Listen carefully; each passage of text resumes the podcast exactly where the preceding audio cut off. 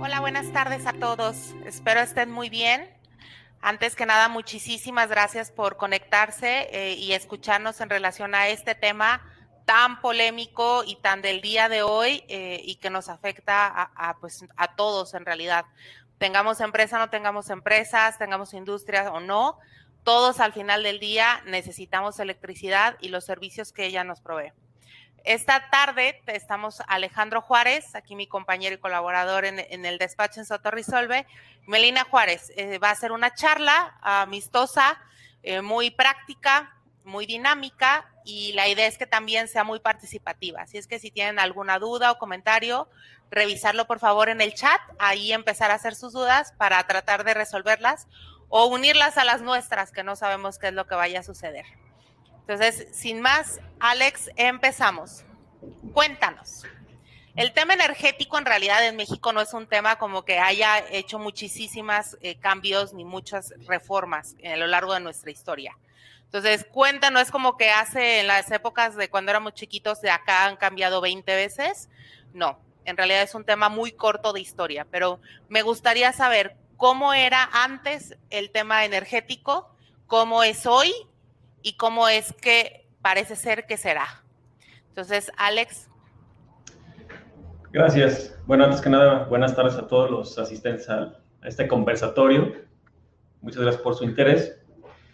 Eh, como bien lo dices, la materia energética no ha sido una materia que haya existido muchos cambios antes, puesto que siempre se ha considerado como un área estratégica de, este país.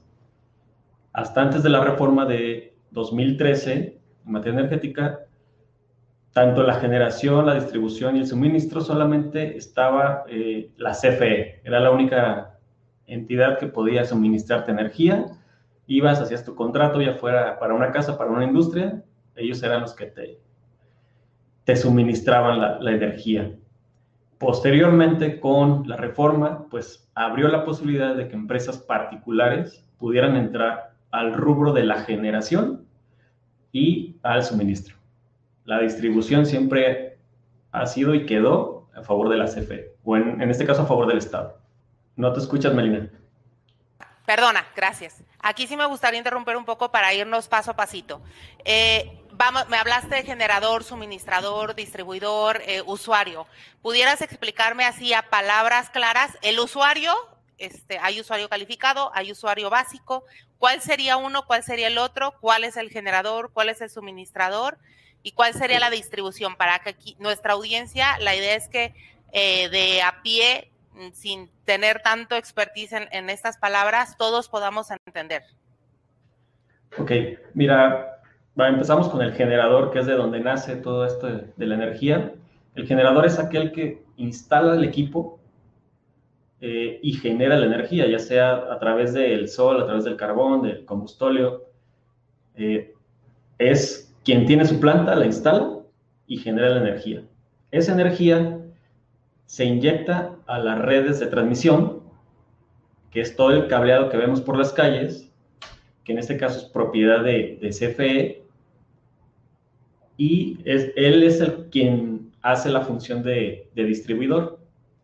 Después tenemos un suministrador que es una figura que se creó con la reforma energética de 2013, donde se celebra un contrato y ese suministrador es quien te va a entregar la energía en tu, en tu punto, en tu centro de carga, le llaman. Y por último, el usuario. El usuario básico es eh, el, agente de a pie, el que tiene una casa.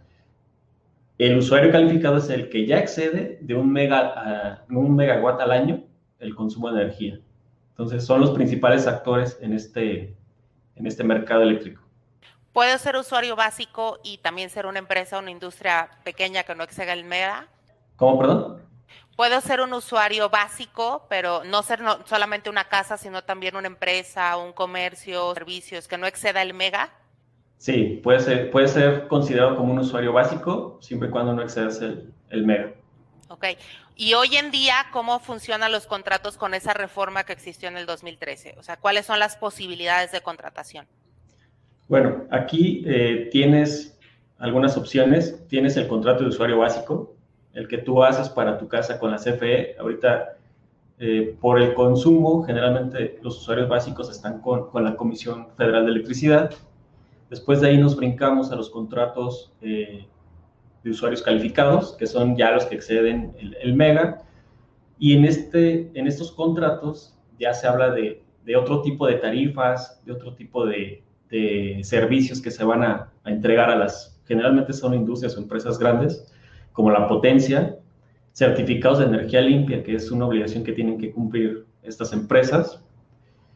Eh, también tenemos los contratos de, autoabasto, donde aquí es un grupo o una empresa genera o crea una empresa para generar energía y poco a poco va sumando eh, otras empresas que se van uniendo al grupo y entre ellas eh, se abastece esa energía.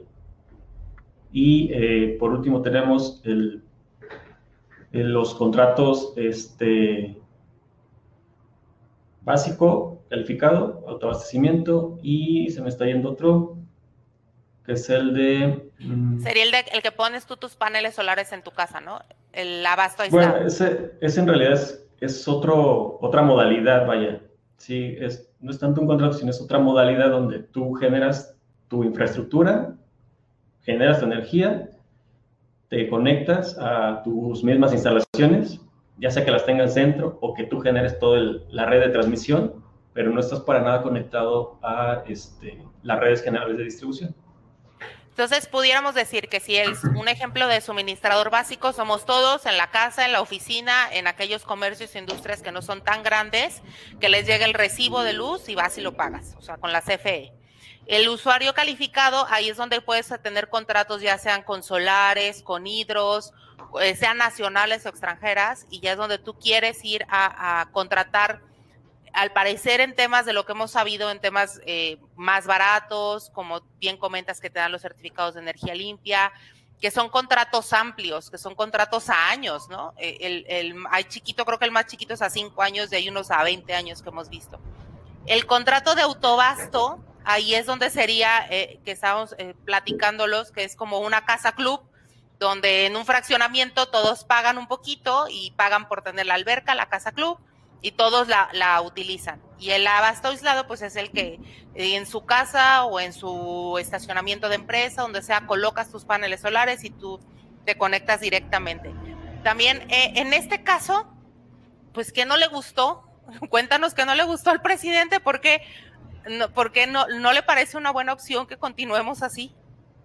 Sí, este, déjame te les comparto aquí algunas láminas que tenemos preparadas pues para poderles explicar un poquito más a, más a detalle o más a fondo el, tema de la iniciativa. Ahí se ven perfecto. Bueno, pues el pasado 1 de febrero, el presidente presentó ante la Cámara de Diputados una iniciativa para reformar la ley de la industria eléctrica con la intención de tres cosas. Uno, evitar la privatización y el despojo de los mexicanos de la industria eléctrica digo, esto es citado de, los, de la exposición de motivos, evitar la ruina de la CFE y terminar con la competencia desleal a la que se había sujetado la comisión con motivo de la reforma. Ahí te voy a frenar poquito. Explícanos por qué consideran que es una competencia desleal. Bueno, ellos, ellos consideran que la CFE está sujeta a una competencia desleal porque, según la reforma actual, las energías que primero se despachan son las energías eh, verdes y las más baratas. Entonces, bajo este criterio, la CFE, que es quien genera la energía más cara y que lo hace a través de eh, productos fósiles, que son más contaminantes, pues quedaba al final. Entonces, ellos consideran que al momento de que entran los privados, antes que, el, que, CFE se le está, se le está este, compitiendo de manera deshonesta. Ahí te voy a frenar otra vez. Entonces, ¿qué pasaría si la CFE fuera en realidad una, eh, una compañía cuya luz que brindara fuera limpia y fuera más barata? O sea, eh, la, reforma, te estoy preguntando porque es duda de muchas personas, ¿no? Que la reforma energética, como hoy en día existe, dice que primero los privados y después la CFE, o en realidad entran primero los privados porque son más baratos, más eficientes y con una energía mucho más verde y no contaminante que la CFE. Si la CFE fuera así de barata, así de verde y así de eficiente, ¿también quedaría al final?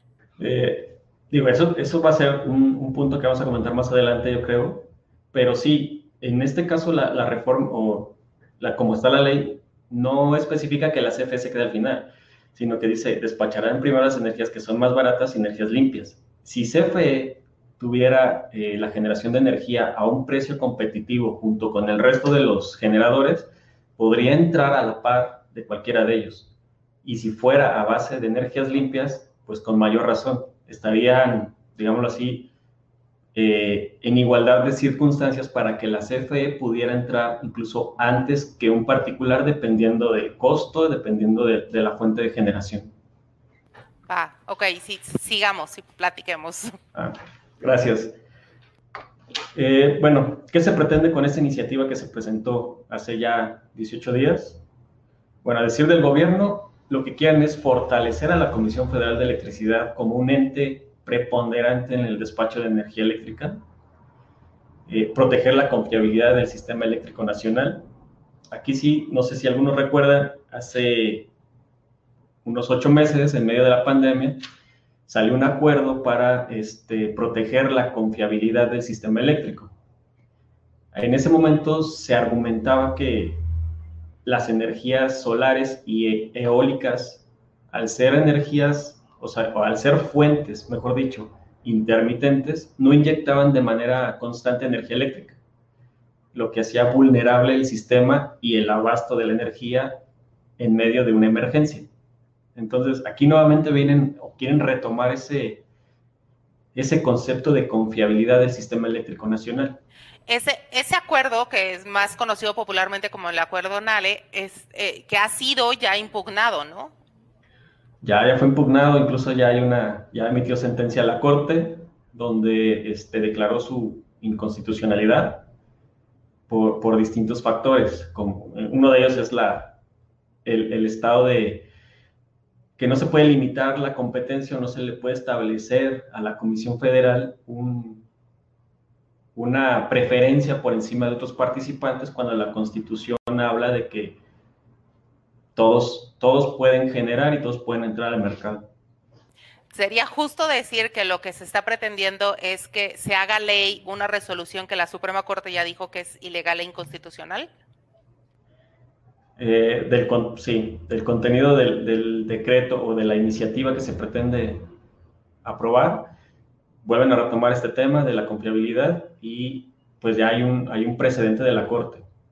Incluso sí se ha mencionado que se debería de, o sea, si quieren rescatar este, esta iniciativa, deberían de ajustarlo a, la sentencia de la Corte. Pero bueno, ya escuchamos declaraciones de que no le va a mover ni una coma a esta, a esta iniciativa. Va, continúa, por favor. Este, y bueno, por último, el tercer punto de los importantes de esta iniciativa es regular el sistema de despacho de energía eléctrica en el que la CFE despache primero. ¿Cómo despacharían? Bueno, aquí entraría en primer lugar la CFE con hidroeléctricas, después seguiría la CFE como en otras plantas que tenga, ya sea nuclear, geotérmica o de ciclo combinado, y las termoeléctricas. Después de que CFE despache la energía de estas dos, ahora sí entrarían las energías solares y eólicas de particulares, y por último aquellos que tengan ciclos combinados eh, de empresas privadas. Entonces, a diferencia de del régimen en el que estamos actualmente, esta iniciativa sí establece de manera eh, expresa que primero la CFE, después la CFE y después los al último los particulares. O sea, sin importar si es más cara o si, o sea, hidroeléctrica, pues sí es, es energía eh, limpia, pero no importa las demás, este, nada. Aquí ya no nos vamos a meter cuál es la más barata, cuál es la más limpia, es primero CFE en hidroeléctricas, después la CFE y después los particulares. Ok. Sí. Bueno, ¿qué afectaciones implica la reforma pues vamos a volver nuevamente a una dependencia de suministro de energía eléctrica por parte de la CFE, porque pues es la primera que tiene que despachar. No vamos a tener esa posibilidad de cumplir los compromisos que tenemos, ya sea a nivel empresa o a nivel internacional, con el consumo de energías limpias. Eh, vamos a entrar en un esquema, o una situación de incertidumbre, porque se van a realizar contratos que ya se tienen emitidos y puede ser revocado por parte de la, de la CENACE. También, obviamente, esto va a desalentar la inversión, eh, la inversión extranjera o la inversión nacional en tema de generación de energía, lo que pues a la postre va a llevar a incumplimiento de contratos con, particulares, con empresas nacionales y, extranjeras. Eh, ¿Qué otras afectaciones tenemos? Bueno, como los permisos que ya se hayan emitido van a ser materia de revisión y si estos no cumplen con los criterios de planeación del sistema eléctrico, pues tienen el riesgo de ser revocados. Y esos criterios, espérame, esos criterios, ¿quién los establece o dónde están o en qué consisten? Pues deberían de estar en el Plan Nacional de Desarrollo. Sin embargo, el Plan Nacional de Desarrollo, bueno, este es más eh, ideológico que, que una planeación, pero es posible que te saquen acuerdos como como ha venido ocurriendo, con ciertos criterios y si tu permiso no lo cumple, y me puede ser revocado. Entonces, ahí sí va a ser, creería yo, a, mucho capricho de la Secretaría de Energía. Eh, también otra afectación que, que, vemos con esta iniciativa es que el SENACE va a determinar qué centrales de energía despachan, cuáles quedan en stand-by y ahí sí, para los generadores, pues va a estar la incertidumbre de en qué momento voy a poder entrar yo a, despachar energía. Eh, otra de las afectaciones es que la, la CENA se va a poder determinar qué proyectos iban a poderse conectar a la red y cuáles no. Esto va en contra del principio de, libre acceso a, las redes. Este, entonces, si es técnicamente posible para, a criterio de la CENACE, que puedan conectarse a las redes de transmisión, les van a dar permiso. Si no, pues se van a quedar ahí paradas. Y recordemos que CFE es el único distribuidor. Sí, CFE, pues, como es una actividad eh, prioritaria, un rubro estratégico para el Estado, pues CFE ahorita mantiene el control de todas las redes de transmisión a través de CFE Distribución, que es otra división de la, de la comisión. Ok. Bueno, ya, y ya un poquito más a nivel nacional, bueno, pues tenemos el incumplimiento del Acuerdo de París. Con el tema de energías limpias no vamos a poder llegar a los compromisos que se pactaron en ese acuerdo. Eh, incumplimientos al, al tratado de, al TEMEC, donde existe la, eh, la disposición de no dar preferencia a un participante del mercado por encima de inversionistas extranjeros de estos países involucrados. Eh, y bueno, todo se resume al final de van a poder determinar qué proyectos sí se conectan y cuáles no. Digo, y si es a criterio, también no somos ingenuos, genera un tema de posibilidad de corrupción.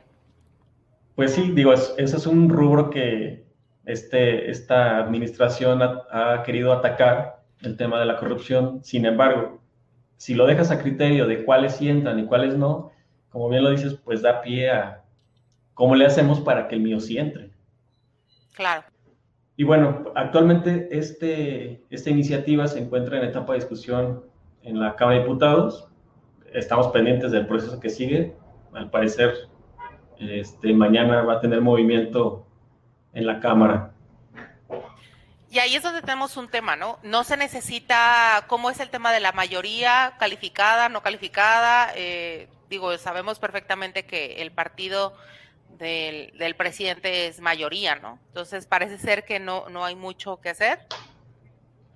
Pues sí, digo, desafortunadamente no hay un contrapeso en la Cámara que pudiera eh, ser precisamente eso, una una fuerza de oposición o que realmente una fuerza de revisión a esta iniciativa que le exponga los pros, los contras de, lo que se pretende hacer. Entonces, sí, desafortunadamente sí es muy, muy probable que, como él dice, se apruebe sin moverle un, un punto o una coma. Ok, entonces, bueno, ¿cómo nos preparamos? Era justo, me robaste mi pregunta. ¿Cómo nos preparamos? ¿Qué hacemos?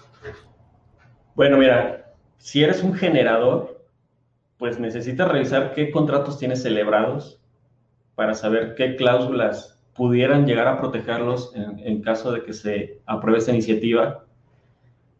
Eh, algo muy importante es revisar la cantidad de energía y servicios comprometidos para saber cuál, cuál sería tu grado de afectación y, empezar a analizar estrategias eh, para poder cumplir con, pues en este caso, con esos compromisos que ya tienes adquiridos a través de contratos. También guarda o, ve buscando o ve compilando todos los oficios y vistos buenos que te hayan emitido las autoridades para, en su momento que pudiste haberte conectado, porque eso va a generar, eso ya generó derechos para ti. Eh, entonces, pudiera, si se aprueba esta ley, pudiera considerarse como una, eh, una violación a esos derechos que ya tienes adquiridos. También te recomiendo elaborar una estimación de inversiones realizadas, cuánto te costó instalar tus, tus, tus plantas y, digo, en su momento valorar una posible responsabilidad patrimonial del Estado. Ahí te paro tantito. Explícanos en dado caso eh, cómo sería una responsabilidad patrimonial o qué es una responsabilidad patrimonial del Estado. Bueno, la responsabilidad patrimonial del Estado surge cuando el Estado actúa de manera irregular y con esa actividad irregular tú sufres una afectación en tu patrimonio, en tus bienes, puedes demandarle al Estado eh, eh, la indemnización o la compensación o reparación de esa, de esa afectación. Así es como funciona la responsabilidad patrimonial. Ok, entonces, aquí sí, por favor, si eh, alguien que nos escucha es generador o conoce un generador, aunado de todo lo que está diciendo que, revisen y que tengan para en su momento impugnar, porque creo que no va a quedar de otra que impugnar eh, esta reforma, también guarden todos sus tickets y todo el, tema de pérdidas y hagan sus proyecciones, sus gastos, todo, para en su momento, una vez que si sale igual de inconstitucional como salió la, el, acuerdo previo, pues en, su momento también irnos a, esta, esta opción. Así es. Y por último, revisar el estatus, si tiene trámites pendientes, revisarlo y vaya, pues tratar de, de, de moverlo lo más rápido posible. ¿Qué pasa si eres un suministrador? ¿Cómo te puedes preparar? Lo mismo, revisa si tienes contratos celebrados, cuáles son los términos, cuál es su vigencia, cuáles son sus su clausulados, sobre todo en, en temas de, de rescisiones cuánta cantidad de energía eléctrica o servicios tienes comprometidos y el estatus de los trámites. Ahí sí va a ser muy importante, digo, ya nos queda muy poco tiempo este, antes de que se de una posible aprobación de esta iniciativa, pero si hay manera de impulsar de alguna forma trámites, este, hay que hacerlo ya. Ok. ahí tengo una, también te paro para una duda. Si ya tengo mi trámite ingresado, ¿Y qué legislación me van a utilizar? ¿La que, que ingrese en el trámite o porque ahorita sería un temor? Bueno, ahí eh, la urgencia de mover tus trámites es para que generes derechos. O sea, tienes una certidumbre de que lo que está ahorita es la ley. No hay, no hay más. Entonces te expiden tu permiso, tu autorización con, esa, con la ley que está ahorita vigente. Eh, yo no creería descabellado el hecho de que una vez que se reforme la ley, te quieran aplicar las nuevas disposiciones, entonces ahí también tendrías una, un arma para poder impugnar, ya que tu trámite, si lo presentas ahorita, debe salir evaluado conforme a la ley que lo rige en el momento en que se presentó. Ok. Eh, bueno, si tienes un contrato de suministro, hay que revisar también tu contrato, qué vigencia tienes, eh, la cláusula de recesión, y en este caso sí va a ser muy importante que revisen a qué se comprometió el, suministrador, eh, cuánta energía te tiene que entregar y en qué tiempos, lo relativo a los certificados de energías limpias, que también es otro tema que se queda un poquito eh, no, tan definido, puesto que si no me van a permitir a mí generar energía limpia, pues yo no voy a poder generar certificados de energía. Y si no los, si no los genero, no los voy a poder entregar a, a quienes yo me comprometí a darlos. Entonces, ahí también podrías caer en un incumplimiento o tu empresa podría caer en un incumplimiento si no acreditas que usaste esa energía limpia. Si eres parte de un contrato de autoabastecimiento, eh, desde mi punto de vista, este es el, el, contrato más, más vulnerable porque la reforma solamente establece que se van a revisar los contratos y si no cumplen con las políticas de, del sector energético, se van a revocar. Entonces, lo deja muy abierto. Y, ahí sí es sí o sí va, a tener que existir una defensa, una defensa jurídica. Ahí volvemos a, los temas de, de, quién establece esas políticas y basadas en qué se establecen esas políticas. Esa es una pregunta. Y la segunda, he escuchado mucho el tema de que es un fraude. Lo que se está evitando es el que se continúe con el fraude del contrato de autoabastecimiento. No sé si me pudieras explicar en qué consiste el fraude, este, para poderlo, de forma muy clara, para poderlo entender. Bueno, eh, lo que esta administración entiende como un fraude de la ley es el hecho de que mediante un, autoabastecimiento, una empresa se crea para generar energía. Entonces, ya que tienes la empresa, empiezas a jalar otras otras empresas, otros participantes, le vendes una acción de esa empresa que tienes, lo cual los convierte en socios y una vez que son socios, pues tienen el derecho de eh, consumir esa energía.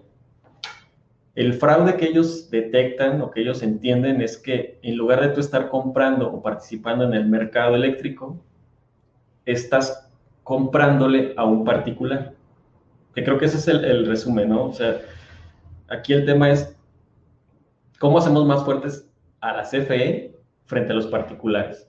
Entonces, cuando tú estás en este grupo de, de socios, todos consumen la energía, pero al final del día, pues sí existe una, una contraprestación o un pago a ese generador, lo cual, a criterio de ellos, ese es el fraude, porque deberías estar participando en el mercado. O sea, regresando a mi ejemplo de la casa club con la alberca en tu coto privado, este, que cada uno paga una mensualidad para y son los únicos que tienen derecho a utilizar esa luz y emplearla. O sea, aquí el fraude es que estoy pagando para tener acceso privado a mi alberca y a mi cancha o a mi terracita, en lugar de irme a la, a la cancha municipal y a la alberca municipal. Sí, correcto.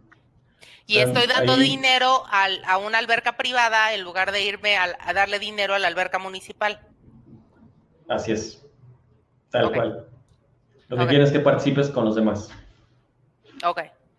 Digo, lo que hay que reconocer es que es muy acorde y muy en concordancia con la, con la ideología, ¿no? Pero está bien. Gracias. Te dejo, continúa, por favor. bueno, este es básicamente el, el panorama de lo que de lo que estamos viendo con esta iniciativa de reforma. Ok, muchas gracias. Ahorita yo también quisiera nada más hacer otras, otras preguntitas donde ya qué hacer eh, en cada uno de cuando eres usuario. Si eres usuario básico de ese que está en, en la CFE, ¿qué haces en el caso que se, que se apruebe? Si eres usuario básico, bueno, se entiende que un usuario básico es aquel que no accede el, mega. Eh, generalmente estas, estos, estos participantes tienen su contrato con CFE. ¿Qué te diría yo? Pues ahorita te mantienes así. El único riesgo es que el día de mañana exista incremento en las tarifas, porque a CFE, obviamente, si ahorita CFE está entrando al último es porque su energía es más cara. Pero la promesa del gobierno es que no va a incrementar tarifas. Para no incrementar tarifas, lo que tiene que hacer es entregar subsidios. la verdad es que no creo que, que tengamos las reservas suficientes para mantener subsidios siempre. En algún momento las tarifas, creo yo, se, van a tener que ajustar y ahí sí, este, posiblemente lo vas a resentir. Y digo, considerando, siguiendo la misma filosofía e ideología, eh, primero van a empezar a subir a las industrias, a las empresas, a los comercios, para evitar tocar a la masa que son los, domicilios, ¿no? Entonces, eh, ahí sería la afectación, estarte preparado con tu contrato y preparado con tu bolsillo. Después seguimos con los, con los que tienen contratos con los distintos eh, generadores y con los distintos suministradores, ya sea, llámese la empresa que genera luz, eh, vía sol, vía hidro, vía lo que sea, y que tú contrataste con esa empresa privada eh, por la energía. ¿Ahí qué haces como usuario calificado? ¿Qué tienen que hacer o cómo se deben de preparar? Bueno, ahí en primera instancia sí recomiendo tener un acercamiento con sus generadores para saber si ellos ya tienen visualizada alguna estrategia y que a ustedes no los agarren con, como dicen, con los dedos en la puerta de ¿y ahora qué hago con mis porcentajes de certificados si, si no los tengo? también ver las cláusulas que, que, firmaron, que se pactaron. Los contratos de suministro no se hicieron de uno o dos años. yo vi de 10, 5, 10, 15, 20 años. Entonces, ya es una relación a largo plazo con una certidumbre de que esta, de que esta reforma vino para quedarse. Entonces, ahorita ya entramos en una situación de incertidumbre, de decir, bueno, y ahora, si no me van a dejar despachar o si mi, si mi generador, que es a base de paneles solares, no va a poder despachar, pues yo dónde voy a quedar. Porque tengo, tengo obligaciones que cumplir. Y, y si, si no me recuerdo, también se fijó un, precio mínimo que mensualmente se tiene que estar reportando a la generadora. Eh, entonces, sí hay que prepararse con la revisión de los contratos, eh, busquen, eh, pásenlos a con su jurídico interno inmediatamente para que revise las cláusulas, la, el tema de la rescisión, acérquense con su generador o con su suministrador para ver el tema de, certificados de energía y saber si ya tienen alguna, alguna estrategia o algún plan de, contingencia para las posibles afectaciones. ¿no? Ahora, si soy, tengo mi contrato de autoabastecimiento aislado, mi casa club, ¿ahí qué hago? Eh, bueno, ahí sí te digo, este es, este es más complicado porque sí está muy abierto. Esto sí va a depender de las políticas que, que marque el gobierno federal. Y yo creo que ahí sí revisar, revisar cuál fue tu esquema de contratación o de, de adhesión a esa sociedad, revisar cuál es la vigencia, si es que la tienen, eh, y empezar a hacer un frente con tu, digamos así, con, con tu generador, con quien te, da el servicio, para poder defender ese contrato, porque ese contrato de, cierta manera ya te, ya, te da derechos. Quieran o no, tienen que respetar esos derechos que ya se adquirieron y si ellos consideran que es un fraude a la ley, pues ahí va a ser tema de que ellos lo acrediten. Claro. Y si tú tienes tus paneles solares en tu casa, en tu negocio, en el comercio, ahí cómo, ¿qué sugieres que hagas? Bueno, ahí realmente no, no, no le da afectación, es, es, un abasto, tú eres autosuficiente, tú generas, tú, tú solo consumes, entonces no, en ese sentido no hay, no hay afectación, a, menos de que estés conectado a la red y que vendas excedentes. A ver, cuéntame más de eso.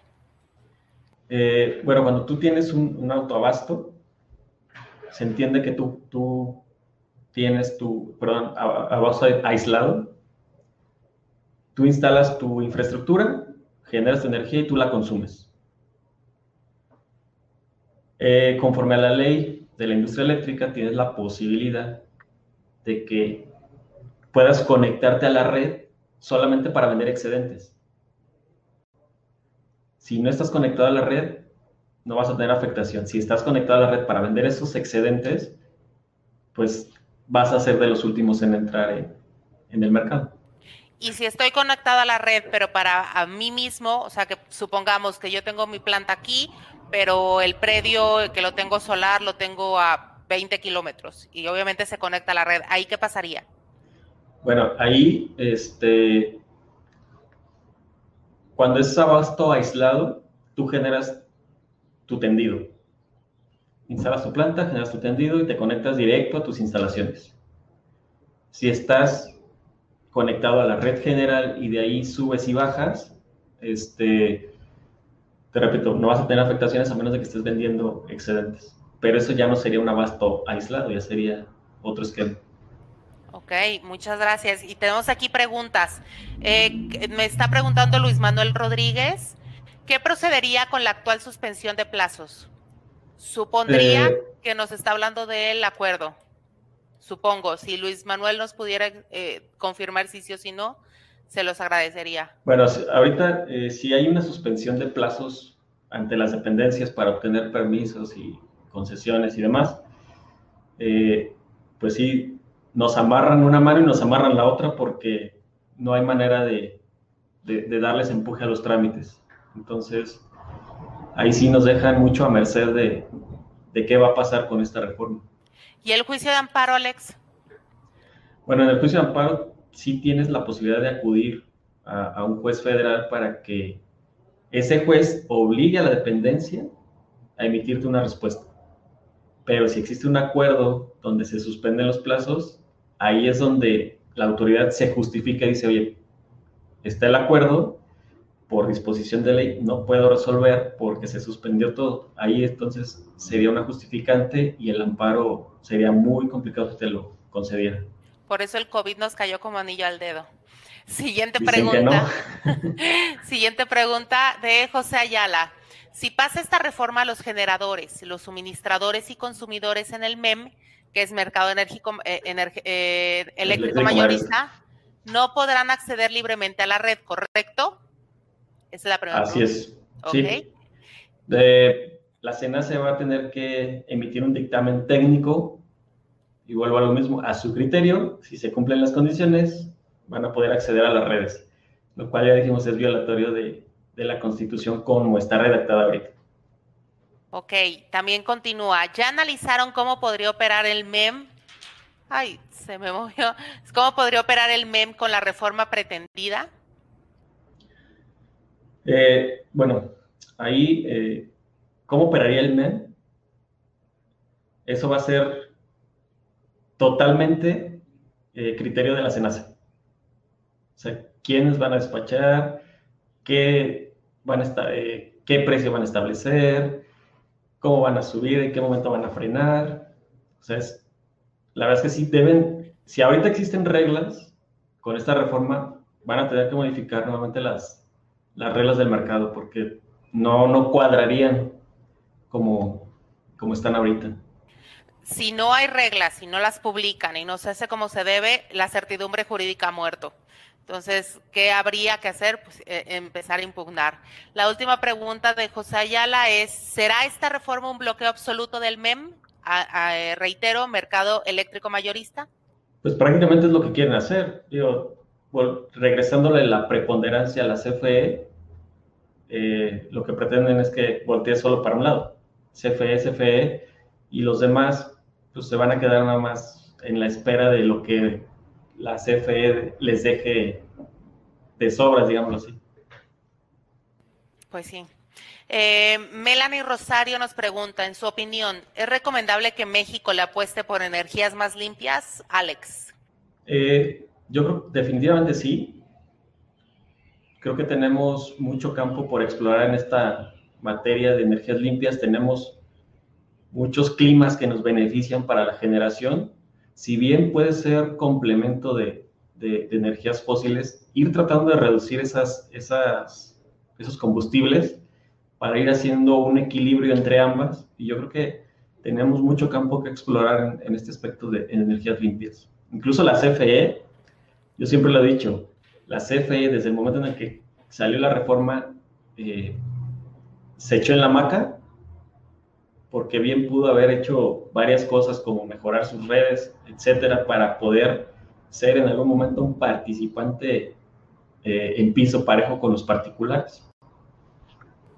Eh, sí, Melanie, yo, muchas gracias Alex. Melanie, yo también te, complemento. Hay acuerdos internacionales, eh, la contaminación no, no conoce de fronteras y el combustóleo, que es la luz que va, es el, el, el medio máximo que utiliza la CFE para generar energía, es lo que más contamina y es súper dañino para la población, o sea, es realmente contaminante. Entonces, déjate tú del tema de que si la energía limpia es más barata, más eficiente, el tema es un tema de salud, o sea, de salud pública. Entonces, eh, cuando se, se prevalece el tema de, de la industria tradicional versus la renovable y la limpia, estamos hablando que también estamos atentando contra la salud de la población. Entonces, sí, es fundamental. Y aquí Gilberto Rosas nos comenta, desde luego, Melanie, es la tendencia mundial por la necesidad de proteger el planeta. El problema es que la gente en el gobierno no alcanza o no quiere comprender eso. Eh, ah, comparto, Gilberto, muchas gracias. Lorena Díaz, si coloco celdas, vidrio fotovoltaico, etcétera, y genero energía y yo, yo la consumo para mí, beneficio, ¿no hay problema con la reforma, Alex?